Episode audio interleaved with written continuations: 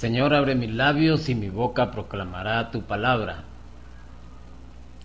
Hoy vamos a continuar con la serie Los Diez Mandamientos y vamos a platicar precisamente sobre el quinto, el cual ordena no matarás. El ser humano hoy en día deja los valores morales por un lado. Es más fácil creer en lo que puedo ver, tocar y que la ciencia me ha demostrado que existe. ¿Cómo creer en Dios a quien no puedo ver y mucho menos tocar? ¿Por qué la pregunta? Porque con la catequesis que iniciamos hoy, que corresponde a esta semana, vas a descubrir la fuerza existente en este mandamiento y descubrirás que existen muchas maneras de matar y con ello podrías estar quebrantando este mandamiento. Te pido pues que escuches y que medites en tu corazón y lo más importante, que te ejercites sobre este mandamiento. Y más adelante, en una próxima ocasión, vamos a platicar del por qué creer en Dios, a quien no puedes tocar, a quien no puedes ver, a quien la razón se opone porque la razón es muy fuerte, es poderosa y puede hacerte dudar y puede hacerte tambalear. Lamentablemente hay muchísimas personas en el mundo que no creen en el único Dios y que tampoco creen en dioses. Esto haciendo alusión a otras culturas. Y este tipo de personas les es más fácil vivir sin una norma y sin una regla. Y les es más fácil vivir como vive el hombre primitivo, solo que en la era moderna. Este quinto mandamiento, no matarás. En el Antiguo Testamento lo puedes leer en el libro del Éxodo en su capítulo 20 y versículo 13. En el Nuevo Testamento, en Mateo 5, versículos 21 al 22, se lee, Habéis oído decir que se dijo a los antepasados, no matarás, y a aquel que mate será reo ante el tribunal. Pues yo os digo, todo aquel que se encolerice contra su hermano será reo ante el tribunal. El hombre ha perdido prácticamente el concepto de que la vida es sagrada, porque desde su inicio es fruto de la acción creadora de Dios y permanece siempre en una especial relación con el Creador, el cual es su único fin. ha perdido este concepto de que la vida es sagrada porque se ha alejado completamente de Dios.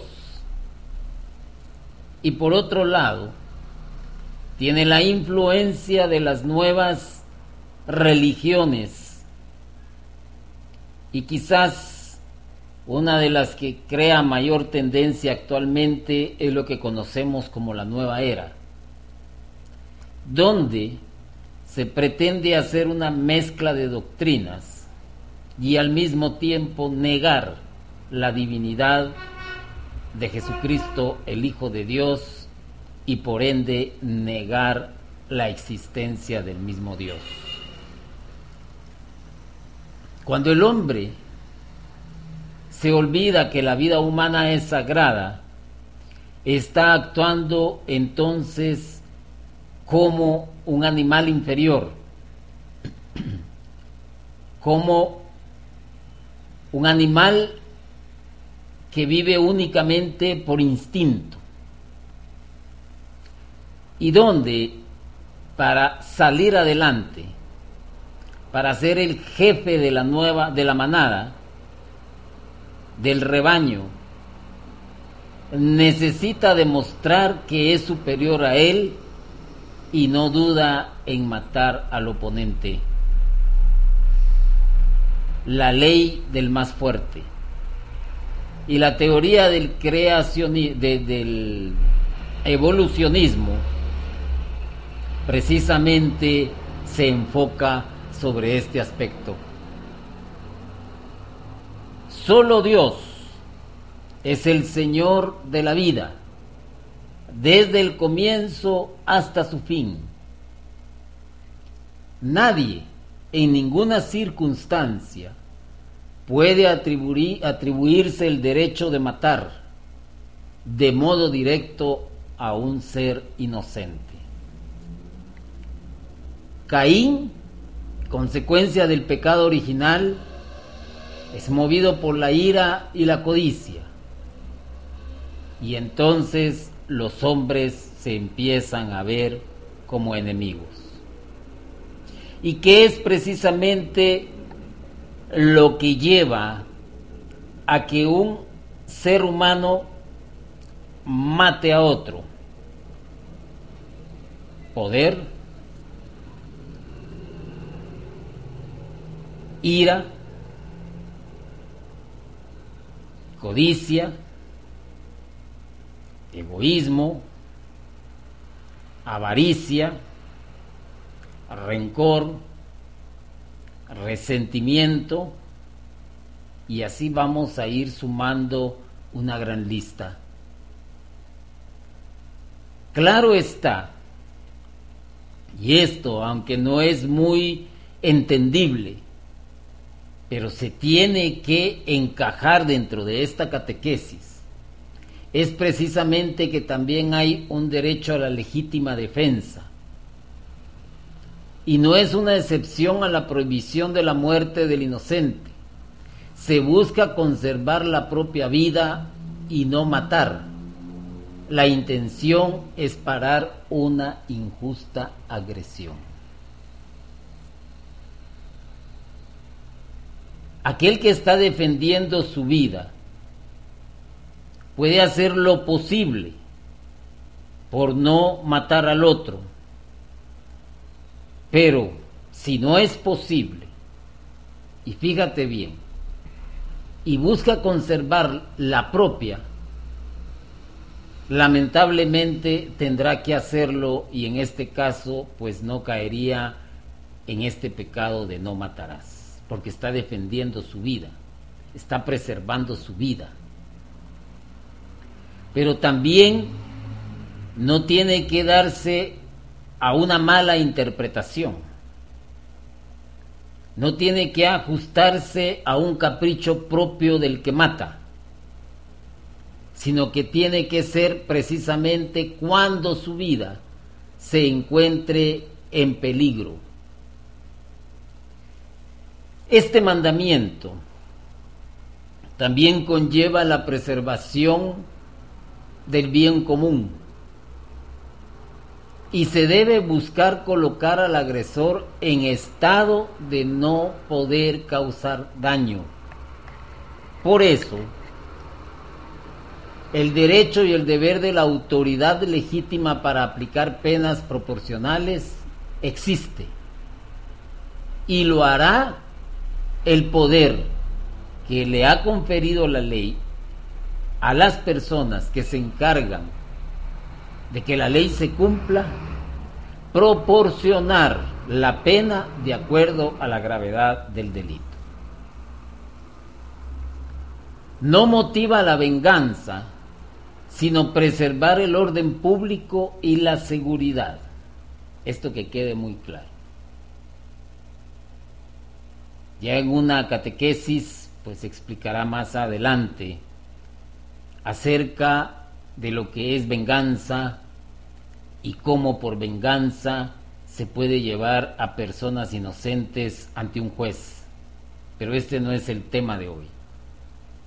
El tema de hoy es que todo ser debe evitar en lo posible, aún defendiendo su vida, provocar la muerte del otro. Pero, Si no es posible, tendrá que recurrir a este último fin. La cárcel puede también tener un valor medicinal. Se debe buscar la recuperación del individuo aunque esto requiera un castigo justo. Y para eso están las leyes. Y para eso las sociedades han creado cárceles. Han elegido a personas en jueces. Han redactado leyes y que lleva como único fin el que el individuo se recupere en un estado de aislamiento. También tenemos lo que es el homicidio voluntario. Quien mata y quien coopera voluntariamente cometen pecado que clama venganza desde el cielo.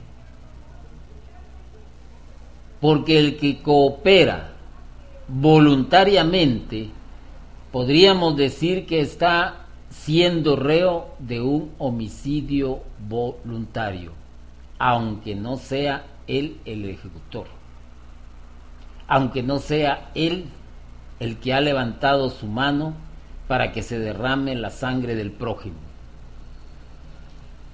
También dentro de este mandamiento entra el exponer a alguien sin razón grave a un riesgo mortal. Y hay situaciones. Aquel piloto que conduce a excesiva velocidad llevando a varios pasajeros en la unidad de transporte y maneja como loco y choca o vuelca y produce la muerte de muchos, Estamos hablando entonces, a manera de ejemplo, de un homicidio voluntario. Negar la asistencia a una persona en peligro, también estamos hablando de un homicidio voluntario. Y va contra la ley de Dios. Porque todo cristiano o cristiana que se precie de serlo, debe dar asistencia a una persona que está en peligro. No se puede justificar el matar para evitar el hambre o la enfermedad. Y aquí queda claro entonces que nadie puede justificar el practicar la eutanasia, que nadie puede justificar el practicar el aborto, que nadie puede justificar el matar inventándose o anteponiendo pseudo situaciones de caridad. Permitir el hambre que provoca la muerte sin esforzarse por remediarla es una injusticia escandalosa y muchas personas han permitido el hambre de muchos. Y estos que han permitido el hambre de muchos, han permitido también que muchos mueran por inanición. Serán entonces culpables de homicidio voluntario, quizás no ante la ley del hombre, pero sí ante la ley de Dios el infanticidio, aborto por nacimiento parcial.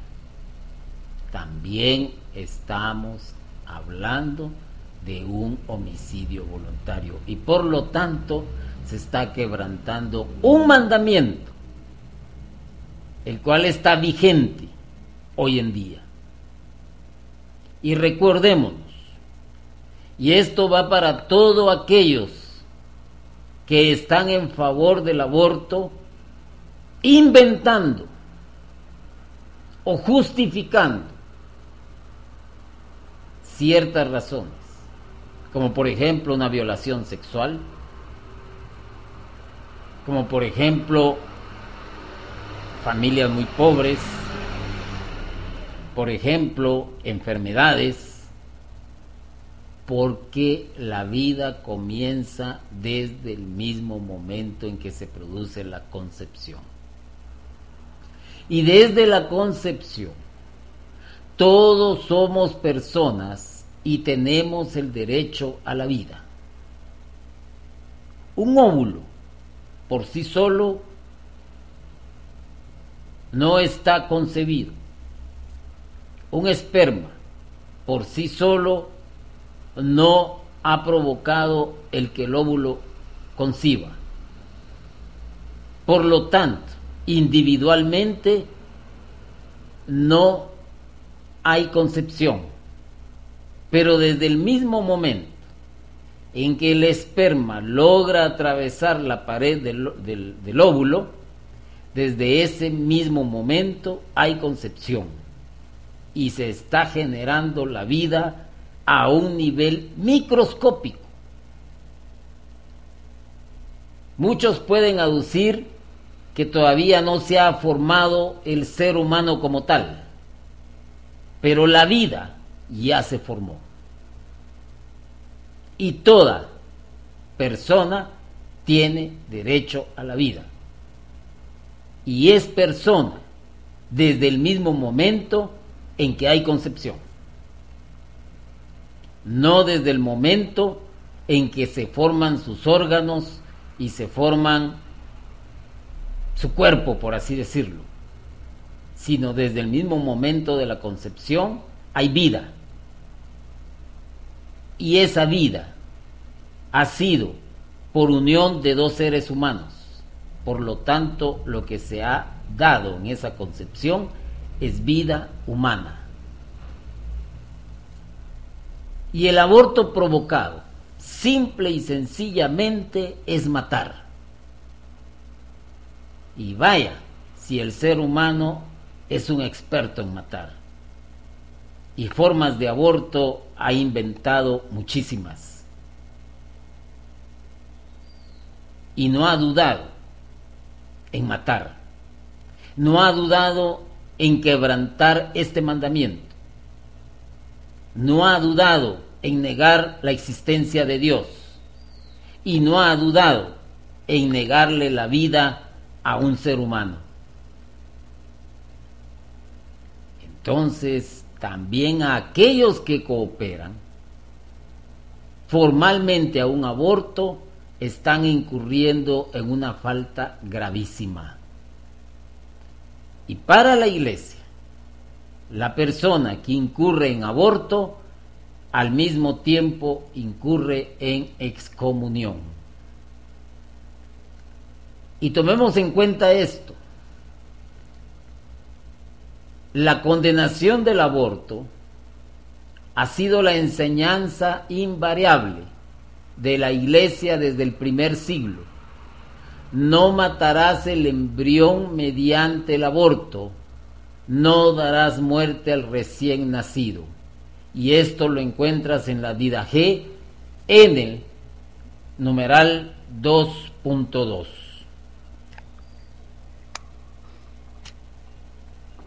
La vida, aún del no nacido, es un derecho inalienable, inalienable.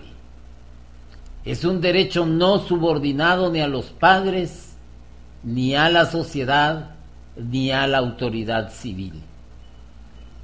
Deber, por tanto, ser un elemento constitutivo de la sociedad civil y su legislación. Nadie absolutamente nadie tiene el derecho de negarle la vida a un recién nacido o de negarle la vida a un embrión. Y el Estado tiene obligación de poner su poder al servicio de los derechos de todos, particularmente los más débiles, cuanto esto falta se quebrantan los fundamentos del Estado de Derecho. Hoy se hacen diagnósticos al bebé y si se le encuentra algún defecto se le pone pena de muerte. Se producen embriones humanos para ser explotados como material biológico. Estas prácticas simple y sencillamente son criminales, aunque sean aprobadas por la ley civil. Porque tú que estás escuchando esto, si tú hubiese sido, por ejemplo, parte de un diagnóstico donde se te condena a morir antes de nacer, te digo, no estarías escuchando. Ni yo, si me hubiese sucedido lo mismo, estaría llevando estas palabras que de una u otra manera ayudan a que tú comprendas realmente este mandamiento. Y si tú hubieses sido un material biológico, un embrión, donde se hubiesen hecho los experimentos necesarios, tampoco estarías escuchando esto. Y así, un sinfín de personas que nacen y que cada quien escoge su camino. Hay quienes escogen ser buenos y hay quienes escogen ser malos pero no está en ti el ver qué clase de camino tomaron ni el condenarlos, sino está en Dios. Está en Dios. La eutanasia directa consiste en matar personas impedidas, enfermas o moribundas bajo el pretexto del sufrimiento, bajo el pretexto de la caridad o bajo el pretexto de inutilidad para la sociedad. Y esta práctica la tenía una antigua civilización, donde solamente necesitaban hombres fuertes, hombres saludables, porque era un pueblo guerrero y aquel que era débil era despeñado y por lo tanto moría. Pero ya no vivimos esos tiempos. También la eutanasia puede ser una acción o una omisión que provoque la muerte de las personas que están impedidas, de las personas que están enfermas o de las personas que están moribundas. Como dije anteriormente, a veces el motivo es evitar el dolor. Ese es el motivo. Pero tú no sabes si ese dolor que está sufriendo, si esa angustia que está teniendo esta persona y que lo va a llevar a la muerte, es precisamente su purgatorio aquí en la tierra para encontrarse más adelante con el Señor ya libre de toda condena. Es inaceptable moralmente cualesquiera que sean los motivos y los medios, pero la eutanasia conlleva precisamente a la violación de este quinto mandamiento. La interrupción de tratamientos médicos onerosos, peligrosos, extraordinarios, o desproporcionados a los resultados puede ser legítima. Ahí sí. Porque si tú estás administrando un tratamiento que resulta peligroso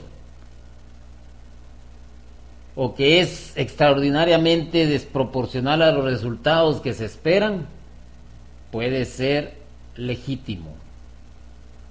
Pero los cuidados ordinarios debidos a una persona enferma no pueden ser interrumpidos aunque la muerte se considere inminente. Esto quiere decir que por ningún motivo nadie, absolutamente nadie, está llamado a provocar la muerte del otro. Un uso de analgésico para aliviar sufrimiento de un, moribundo, de un moribundo es aceptable aunque haya riesgo de abreviar sus días, mientras que no se busque con ello la muerte. Por eso el Señor te dado un razonamiento, la capacidad de pensar, la capacidad de analizar y la capacidad de sacar una conclusión. Hay medicinas que se le proporcionan a los enfermos y que en nada o poco le van a aliviar o lo van a sanar, pero al menos lo mantendrán unos días más, unas horas más sobre la faz de la tierra y por lo tanto es deber de todo aquel que administra medicamentos el continuarlos dando hasta que el Señor diga hasta aquí llegó esta persona. El suicidio, una autoviolación a este mandamiento. Y somos responsables, pero no dueños de nuestra vida. Y que quede claro, solo Dios es el dueño de la vida. Nadie, absolutamente nadie, es dueño de la vida de nadie. Dios nos la da como don y debemos agradecerle y usarla para su gloria y para la salvación de nuestra alma. Y este concepto lo tenía clarísimo San Pablo. Lo tuvo muy claro San Pedro. Y lo tuvo clarizo, clarísimo Jesucristo. Él lo tuvo muy claro. Hay razones que disminuyen la capacidad de razonar y por lo tanto la responsabilidad, miedo a la prueba, trastornos psíquicos y por eso no podemos juzgar ni desesperar de la salvación. Y aquí es algo y es muy aparte. Una persona que se suicidia por trastornos psíquicos es una persona enferma. Es una persona que ha perdido la dimensión de todo. Y nosotros no podemos tampoco juzgarle, ni podemos tampoco desesperar o tener la, desesperanza de que el Señor actúe con misericordia. Otra forma de matar el escándalo es una actitud que induce a otros a hacer el mal. Ahí estás matando. Si tú induces a otro a hacer el mal, estás matando. Si lo induces a la droga, estás matando. Si lo induces a la prostitución, estás matando. Si lo induces a mentir, estás matando. Si lo induces a golpear, también. El que escandaliza, está matando. ¿Por qué razón? Porque se convierte en tentador. Y ya sabemos quién es el tentador. Y esto puede ser por acción u omisión. U omisión. Pues aquí está más grave la cosa, porque lo puedes hacer hasta, como quien dice, no tuve yo la culpa, se me escapó, se me pasó por alto. Esa es omisión. Hay que tener cuidado con ello. El escándalo puede ser provocado por la ley o por las instituciones, por la moda o por la opinión. Uh, la moda, la opinión, la sociedad, la ley, las instituciones, cuántas no han sido provocadoras de escándalos y que a causa de estos escándalos muchos se suiciden también, muchos hayan encontrado que perdieron la confianza en sí mismos y en la sociedad? ¿Cuántos? Hay bastantes. A veces por la lengua, a veces por la acusación falsa. Hay muchos motivos. Y el escándalo adquiere una gravedad particular según la autoridad de quienes lo causan. Es peor porque si es autoridad en la materia, claro está, muchos le van a escuchar Y es peor. Son tentadores, son provocadores. Y con sus habladurías causan escándalo. Han deshonrado a muchos. Han mancillado, el honor de otros tantos. Muchos han sido condenados injustamente. Otros han sido ejecutados a causa de un escándalo provocado. Y hay de aquellos que estando en la iglesia provoquen el escándalo de otros y que con esto se alejen y se vayan y se pierdan y dejen de creer y se vuelvan como perros que regresan a comerse su propio vómito. Hay de ellos Dice la palabra, a quien escandalice a uno de estos pequeños que creen en mí, más le vale que le cuelguen al cuello una de esas piedras del molino que mueven los asnos y le hundan en lo profundo del mar. Mateo 18:6.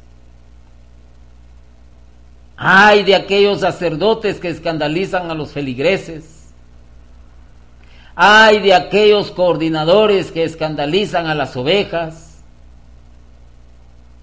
Ay de aquellos hermanos de comunidad que escandalizan a los suyos. Ya la palabra de Dios es fuerte y les ha dicho. Aquí también podríamos hablar de respeto a la salud. La vida y la salud son bienes dados por Dios. Por lo tanto, es deber de cada quien cuidarla y teniendo en cuenta el bien común. Y aquí entra el alimento, vestido, vivienda, cuidado de salud, educación, empleo, asistencia social.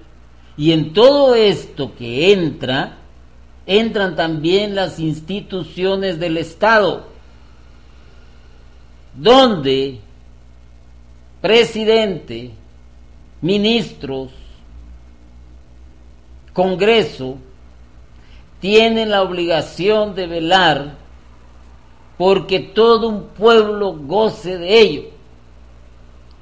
Hay parejas que se divorcian también y el hombre trata la manera de evadir la responsabilidad económica que conlleva la manutención de los hijos nacidos en el matrimonio y quieren negar y apelar a la ley el alimento, el vestido, la vivienda, el cuidado de salud, la educación de sus hijos. Los están matando. Los están matando. Y están matando sus sentimientos. Están permitiendo que, que en ellos germine odio, rencor,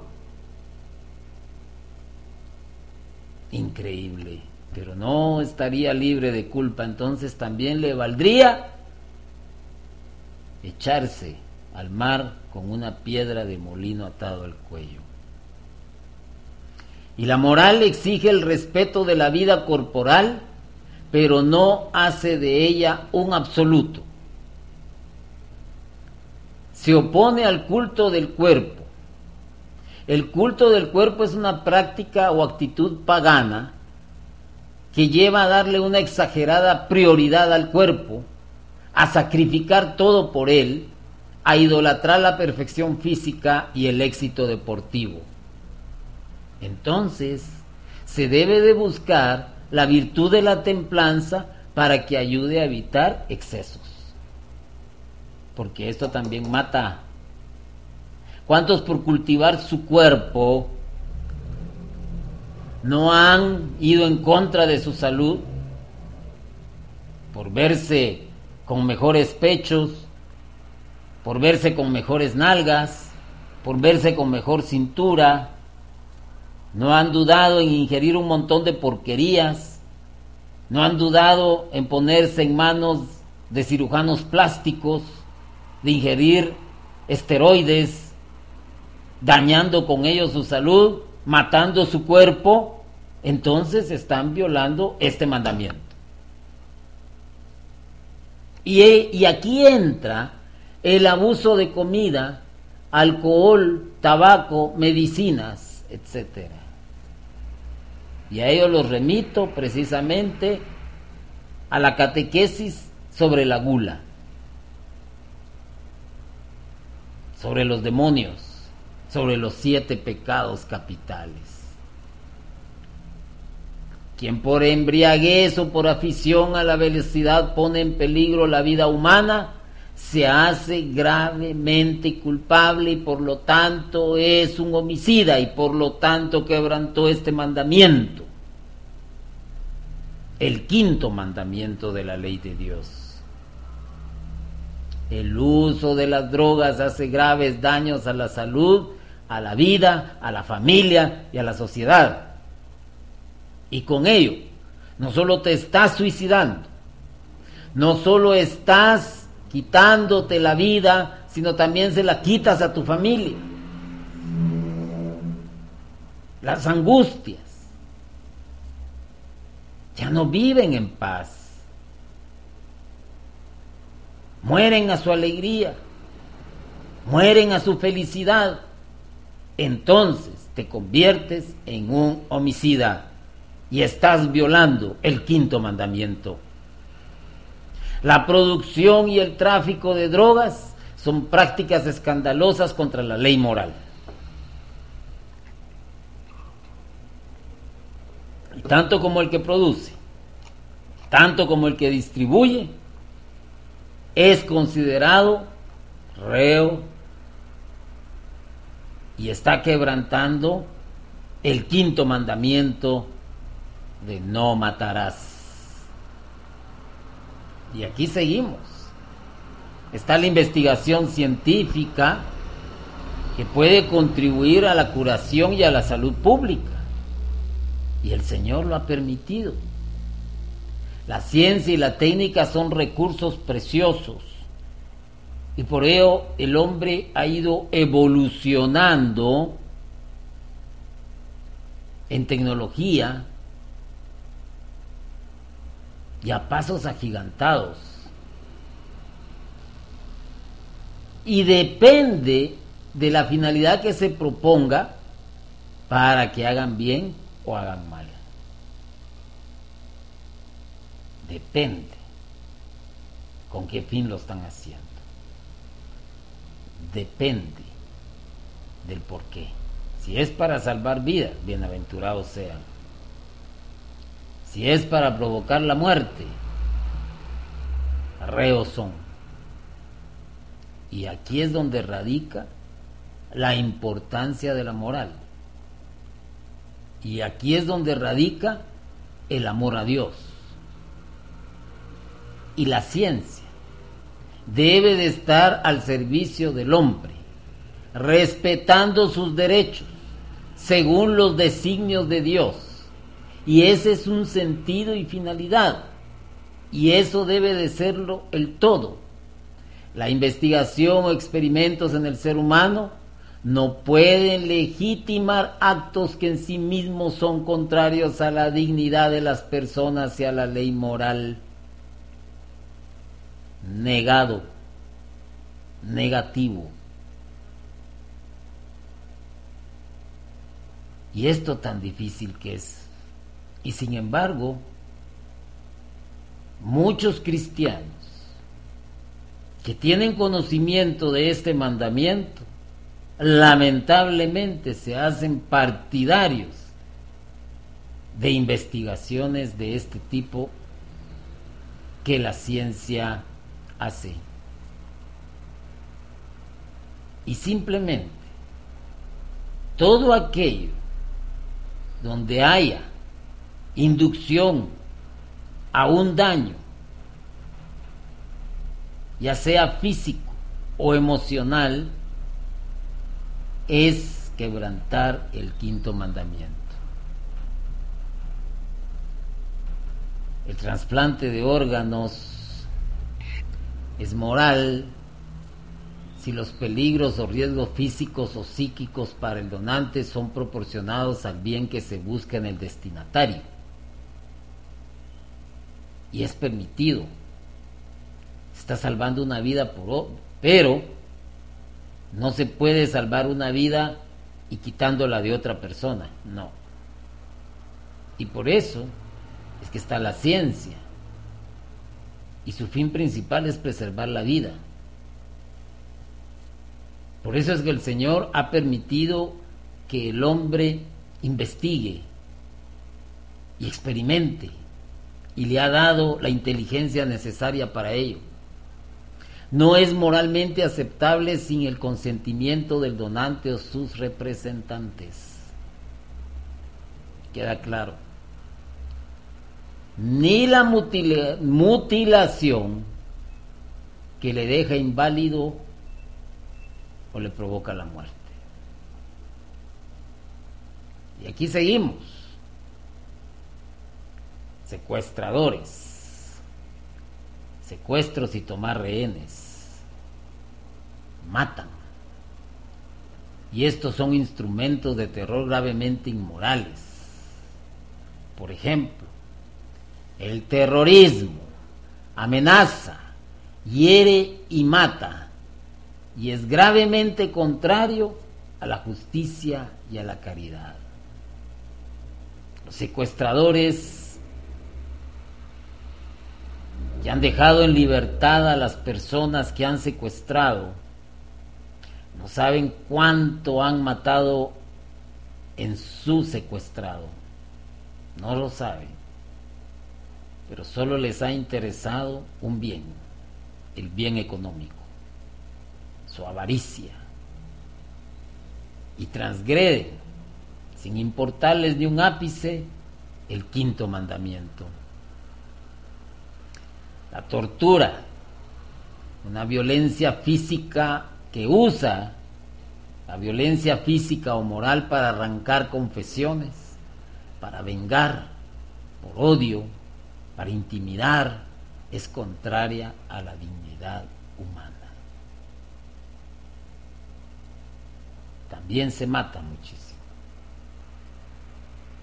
Hay personas que han sufrido tortura, ya no duermen en paz, o se aquejan las pesadillas, sufren trastornos psíquicos, sufren enfermedades causadas por sus mismos trastornos, tanto físicas como emocionales ya no son los mismos. Algo les han matado. Todo tipo de mutilación o esterilización no terapéuticas son contra la ley moral. Eso hay que tomarlo muy en cuenta. Todo aquello que conlleve a no salvar la vida de la persona que debe de sufrir una mutilación o una esterilización, también es contrario a este mandamiento. Y el respeto a los muertos. Los cuerpos de los difuntos deben de ser tratados con respeto y caridad en la fe y en la esperanza de la resurrección. No es un animal cualquiera el que ha muerto es un hijo de Dios o hija de Dios. Y por lo tanto aquellos que trabajan en las morgues, aquellos que trabajan manipulando cadáveres, ya sea para una investigación de tipo el por qué murió, deben de hacerlo con todo respeto y evitar en lo posible el burlarse el juzgar, el mutilar el cuerpo con otro fin. Enterrar a los muertos es una obra de misericordia. Y claro está, se pueden donar los órganos. La iglesia permite la incineración, pero las cenizas deben de ser depositadas reverentemente en un cementerio. Así que, como ves, hablar de este quinto mandamiento es bastante amplio. Es bastante amplio. Los militares han de ser servidores de la seguridad y libertad, defendiendo los justos derechos de todos los ciudadanos. Por algo el Señor los ha puesto, por algo el Señor lo ha permitido.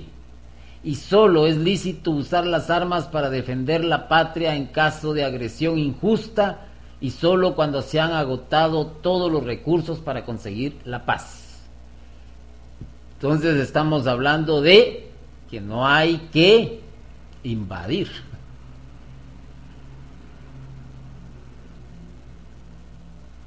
Para eso están puestos los militares. Un gran escritor español, en este caso José María Gironella, cuenta que allá en diciembre del año 1936, iniciada ya la guerra civil española, en un momento en que temían que su vida peligrara en Gerona, decidió pasarse a Francia y su padre lo acompañó hasta la frontera. Al pasarla, los gendarmes franceses le registraron y en sus bolsillos encontraron un papel que, sin que él lo advirtiera, había introducido su padre momentos antes de cruzar dicha frontera. Era una brevísima carta que decía, no mates a nadie, hijo, tu padre Joaquín. Sencilla la carta. Pero te imaginas el gran mensaje que llevaba consigo. La carta es realmente conmovedora, sobre todo en aquel momento, porque lo lógico hubiera sido que en esa circunstancia un padre hubiera aconsejado a su hijo, ten cuidado, no te maten. Pero aquel padre sabía algo muy importante que es mucho más mortal matar que morir. El que mata a otro ser humano queda mucho más muerto mucho más podrido que el que es asesinado. Y aquí hay doble muerte, una física y otra espiritual. Y Dios sabe muy bien por qué dejó este mandamiento. Dios sabe muy bien cuál es el plan de Dios para la humanidad mientras llega la humanidad al encuentro con Él. Pero la necedad del hombre lo hace torcerlo todo, lo hace alejarse de Dios, lo hace desoír lo que Dios mismo quiere. Por esta razón Dios cuando los hombres nacemos desliza en los bolsillos de nuestra conciencia otra carta que dice, no mates a nadie, hijo, tu Padre Dios. Qué bueno que así lo dijera pero la carta que nos dejó realmente es los diez mandamientos. Y hoy estamos hablando pues del quinto mandamiento. Porque el matar es quitar la vida. Y la vida es un maravilloso don pero ¿dónde está el valor de la vida humana? ¿Dónde está? Y te digo, en que eres imagen y semejanza de Dios. Al ser criado, recibiste una chispa divina que nadie puede darnos sino Dios. Y por tanto, nadie puede quitarnos la vida, sino solo Dios, que es el dueño de nuestra vida. Por eso el que levanta la mano contra la vida humana ataca la propiedad de Dios. Si lo quieres ver desde ese punto de vista. Si quieres tener el entendimiento necesario. Si quieres aceptar la verdad de que el dador de vida es Dios. Porque así lo dice la palabra de Dios. Él dio el aliento de vida al ser humano. Y aquí recordemos que estamos temporalmente, que estamos en una transición, que estamos eh, en un espacio, en un espacio. precisamente para llegar a Dios. Y mientras estemos en este espacio, tenemos la obligación de respetar la vida de los unos con los otros y nadie tiene el derecho a quitarla. Así que yo pienso que todos queremos vivir, nadie quiere morir, pero el problema nace a la hora de considerar la vida de los demás frente a los propios intereses. Así, por ejemplo, se prefiere recurrir al aborto antes que a la promoción de un recto uso de la sexualidad. ¿Qué te parece? Es la salida más fácil abortar. Es más difícil abstenerme. Es más difícil ser casto. Es más difícil ser cébil. No, es más fácil abortar. Es lo mejor y seguiré con mi mismo tipo de vida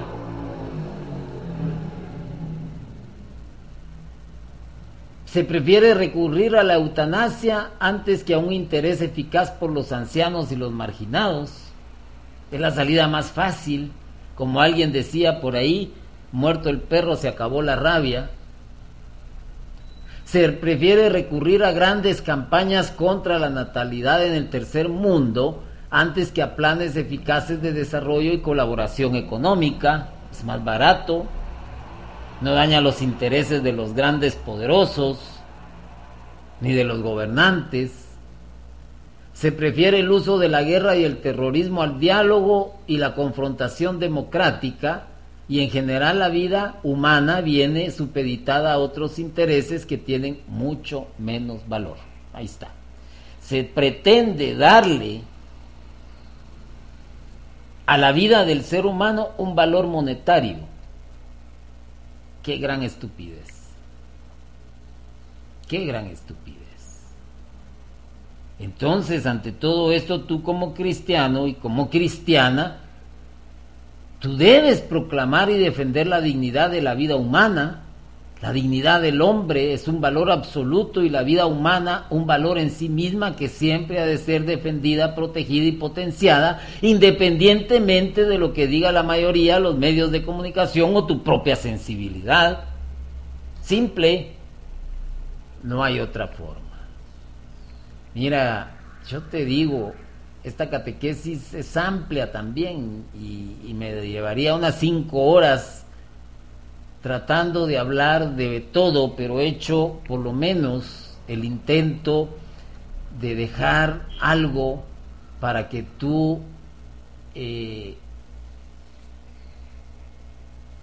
lo guardes, para que tú sepas que este mandamiento no debe de ser violentado, para que tú entiendas y comprendas que eres un hijo de Dios y que los demás son hijos de Dios. Y por lo tanto los debemos amar como nosotros nos amamos a sí mismos. Y que tarde o temprano tendrás que entregarle cuentas a Dios. Caín aparentemente nadie lo observaba, pero hay alguien que lo estaba observando y ese alguien es quien le reclama. Así que te dejo unas preguntitas. ¿Has tenido algún aborto o le has dado coraje a alguien para que lo tenga? Contesta. ¿Has herido físicamente a alguien? ¿Has abusado del alcohol o de las drogas? ¿Le diste un escándalo a alguien y de esa manera lo llevaste al pecado? ¿Has estado enojado, enojada, resentido, resentida? ¿Has llevado odio en tu corazón? ¿Has hecho alguna mutilación a los demás o a ti mismo con algún método de esterilización?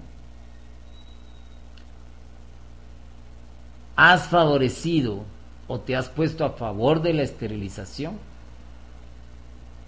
¿De la eutanasia? Piénsalo. Alabado sea Jesucristo. Amén.